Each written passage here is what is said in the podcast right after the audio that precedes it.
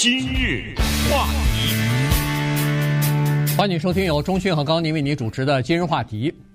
Dominion Voting System 这家公司啊，呃，他们把那个福斯公司给告到法庭上去了，呃，要求赔偿呢是十六亿美元啊。这个呃告的理由叫做诽谤，呃，这个事情呢就是呃是和那个二零二零年的总统大选有关的哈，在二零二零年总统大选之后呢。呃，川普当时不是一直说这个大选有舞弊的行为，有这个呃操纵的行为等等哈，呃呃，把他的胜利给偷窃了吗？其中一条就是说，呃，Dominion 的 voting machine 啊，就是他的这个投票机啊，呃，有问题啊，把本来投给川普的票继承投给拜登了。那这样一来，呃这不是就那个人家那个生产这个机器软硬体的这个 Dominion 公司？当然就怒了，那你这不等于都有诽谤吗？你拿出呃，你拿出证据来，我怎么我的机器怎么做成这样的事情了？你你如果这么诽谤的话，我这机器还能卖吗？卖不出去了，人家都不相信了哈，所以呢就告到这个法庭上去了。这个案子呢四月份下个月才开始审理呢。不过在礼拜一的时候啊。有一些法庭的这个记录和在这个呃法庭作证的一些证词，还有公司内部，就是福斯电视台公司内部的一些，比如说电子邮件啊，相互之间的沟通的文件啊，披露出来了。那这里头呢？就有意思了啊！从最高层，从他的拥有人到他的高层的经理、主管，呃，然后到一些明星的主持人，他们对二零二零年大选私下的态度、私下的立场，以及公开讲话的这个立场有哪些不同？他们有些人明明知道。二零二零年总统大选，那个川普所说的说是被偷窃的这个呃有舞弊、大规模舞弊的这个情况，他们明明知道这个是没有事实根据，明明知道是没有证据的，但是他们还是依然在公开的时候这么说，于是这个就构成了实际上这个整个诽谤案的最核心的东西。所以今天我们看看，呃，通过一些这个这方面的资料，我们就跟大家稍微讲讲这里头的。内幕的情况，大家要了解啊，就是这个案子的意义是什么？这个案子的意义就是美国的宪法第一修正案对媒体的保护。一个媒体你能不能告他？仅仅是几天以前，我们跟大家讲了美国的国会通过的叫做“二三零条款”。当时“二三零条款”在九六年问世的时候，它是一把保护伞。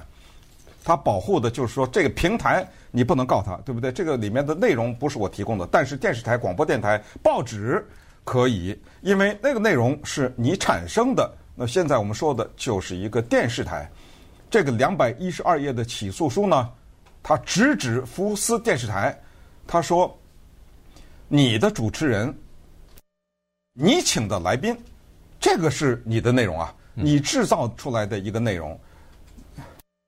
你自己的主持人和你的来宾声称我的这个电子投票系统是有误，甚至是人为的有有所操纵，又拿不出证据来，那么我现在对你起诉。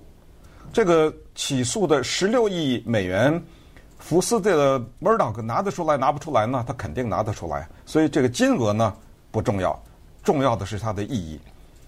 一九九六年四月份，美国的电视台著名主持人 Oprah Winfrey。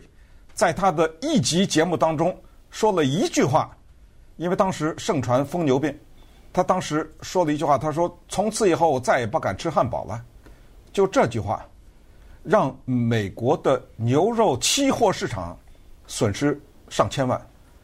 当时德克萨斯的牛肉制造商联合控告 Oprah Winfrey，说他在电视上用不负责任的话影响了一个工业。让他赔偿一千两百万美元。大家如果还记得的话，你就记得这个诉讼的结果；不记得的话，你猜猜谁告赢了？美国的德克萨斯州的牛肉工业大败。人 Oprah Winfrey 从法庭里走出来，站在法庭的台阶上高喊：“Free speech, free speech not only lives, it rocks。”言论自由不光是生存下来了，而且他。造成很大的影响，这这是一个简单的翻译啊，可可能会有更有色彩的翻译。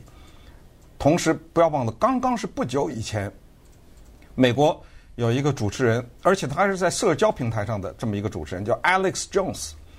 他在他的节目里，他说，康乃狄克州的那个 Sandy Hook 小学里面被打死的那些人都是演员。这个人家家长告了，我们家孩子都死了，你还说是演员，这个你赔偿吧。十五亿美元的裁决还记得吧？嗯，对。把这个 Alex Jones 告得个倾家荡产，马马上呃宣布破产呐，悄悄的转移财产什么之类的。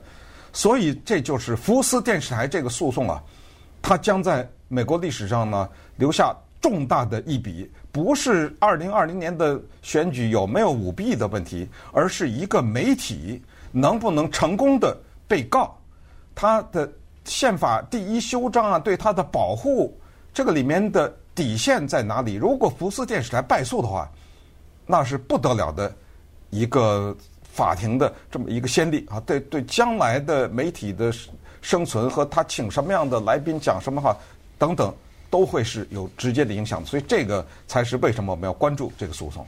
对，呃，从目前的这个公布出来的一些资料来看呢，或者是法庭的文件来看呢，就是说在当时啊，呃，这个福斯电视台的包括他的老板哈 Murdoch 父子两个啊，老 Murdoch 和他的儿子啊，他们两个人以及。这个电视台的高级的这些主管呢，实际上对二零二零年的这个大选，他们是有自己的看法的。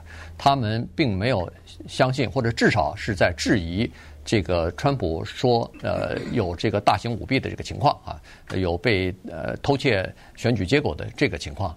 但是呢，他们没有阻止这个电视台的这么报道。这里头呢，有这么几个原因哈。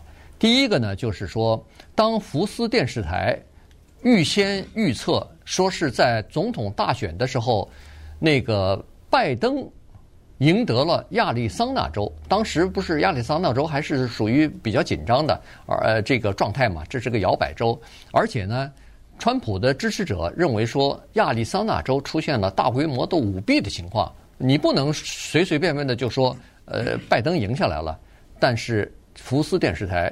率先宣布说是根据他们的预测，我们知道在大选的时候，每个电视台，包括 CNN 啊，包括什么 NBC 啊，所有的电视台都有他们自己的政治分析分分析人员，都有自己的这个呃数据呃这个检测的这些专家，呃抽查的这些专家，出口调查的这些专家，他们都会做出一些判断和预测。那福斯本来是一个保守的电台，他本来是为川普呃，这个摇旗呐喊的这么一个电台，哎，呃，电视台，哎，他宣布说是，呃，拜登拿下了那个亚利桑那州的呃选举，这一下不得了了，这下使得川普的支持者非常愤怒，于是很多福斯电视台的川普的支持者啊，这些观众啊，纷纷的离开电视台了，不看这个福斯电视台了，这一下呢，使得这个福斯电视台的高层。非常的紧张，于是惊慌失措地采取了一系列灭火的措施啊，其中后来就有一些这个主持人啊什么的，纷纷的又站出来开始挺川普，又开始呃说这个哦有舞弊嫌疑，有这个被偷窃的嫌疑，这个呢呃在这个文件当中呢也有所披露。这个就是所谓是要钱还是要真相？在金钱和真真相之间呢，做的痛苦的抉择。原因是这样的：当福斯电视台早先意识到川普他不是一个简单的个人，而是代表着一个运动的时候呢，他们不失时机的来为这个运动发声。而这个结果是什么？结果就是他的股票大涨，嗯，呃，他的广告商广告的广告费大涨，他的观众。大涨，突然之间，二零二零年的选举降临，他们看到了一个让他们惊慌失措的情况，就是这个运动受到了挫折，这个人没有选上，那该怎么办？那么在这个关键的时候呢，他们做出了一个决定，就是放弃真相，保留观众，做了这么一个决定。可是呢？在美国的法庭诉讼当中，我要调你的电子邮件上千呢，我要电你的调你的手机短讯，你也没法删，呃，删了这不就是阻碍司法了吗？对，啊，我调你这个几百几千的这个看出来，原来他们内部的那些明星的什么伤害内地啊，什么的呃，Tucker 那个 Tucker Carlson 啊，什么个个都是认为是不对的。这个选举是拜登是获胜的。那稍等一会儿，我们再看看这个怎么办。话题，欢迎继续收听由中讯和高宁为您主持的《今日话题》。这段时间给大家讲的呢是正在进行的一个法律诉讼啊，当然审理呢是在下个月。但是，呃，有一些法庭的文件呢，现在给披露出来了，还有一些公司内部的一些呃交流的文件，或者是呃这个 email 啊，电子邮件也被公布出来了。呃，这个 Dominion 这家公司啊，就是生产投票机的这家公司呢，他把福斯新闻网和福斯公司全部告到法庭。他理由是这样子，他就说，呃，通过这些。呃，法庭对这些高层主管的一些呃，这个就是呃，这叫录的口供吧。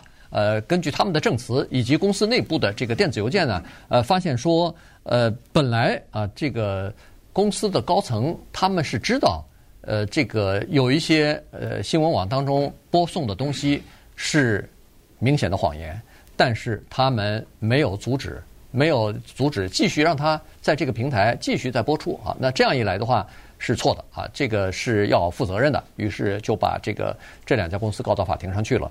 呃，从那个电子邮件当中呢，其实可以看得出来，呃，为了福斯电视台的高高层主管啊，他们为了要拉回来流失的这些观众啊，其实采取了很多的措施啊。你比如说，呃，当时那个小呃 Murdoch，呃，他就。呃，其中对某一个呃，他们福斯电视台的一个记者，这个是在呃选举过后的十一天吧，呃，这个记者在华盛顿报道一个呃川普的支持者的一个呃集会啊，然后呢，这个我们都知道报道新闻的时候下面不是有一些字幕嘛，然后呢，这个在报道的时候以及在下面呢打的那个字幕上头呢。这个小 Murdoch 就告诉他们的这个新闻主管，说是你们下面的一个新闻的记者啊，咱们就不说这个记者的名字了。呃，没可以说是 Leland Vittert。呃啊，对，啊对，Vittert，他是他在报道这个新闻的时候，又叫做明显的贬低川普的这个言辞，而且字幕上头打的也是负面，对这个川普的负面的东西太多了。他说这个让人非常讨厌。呃，那下面的这个 CEO 一看老板上发话了，马上说：“我现在就给他打电话，把你的意思转达给他。”马上开除，呃，马上开除了啊！这个记者已经被开除。你我们知道，在美国这个电视台它执行的时候之残酷啊！新闻部负责人 Bill Simon 开除。嗯，哇！你想在这么大的一个电视台，福斯新闻台那个个观众呢？排名第一，就是在那个有限的服务当中，收呃收收视率的，呃收视率排名第一，要做到他的新闻部的这样的一个负责人，那得几辈子啊，对不对？嗯。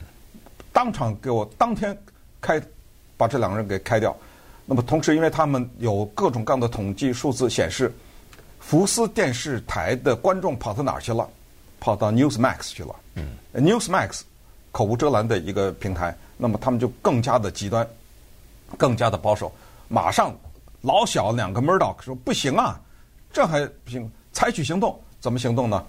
请来宾，请谁？Michael Flynn，还记得他吧？对，对不对？这是最早定罪的一个人，向美国的那个司法部承认在俄罗斯的这个问题上撒谎的这么一个人，也是竞选的一个顾问，川普的顾问，请他回来，还请谁？请 Sidney Powell，哇，这个不得了，因为在那个竞选之后。最大的那个声音就是两个，一个就是 Sidney Powell 这个女的律师，她就认为这个整个的选举是一个谎言，整个这个选举选举是作弊的。她是律师，她是川普的律师。对啊，律师啊，对不对？她是川普的律师啊。呃，还有就是那个呃纽约的那前市长 朱利安尼 呃，朱利安尼老朱，我们刚才叫呃这俩人，呃老朱现在麻烦他那个呃那个叫什么律师执照对不对？被吊销了，都被吊销了，对不对？对，请他，请他们回来讲。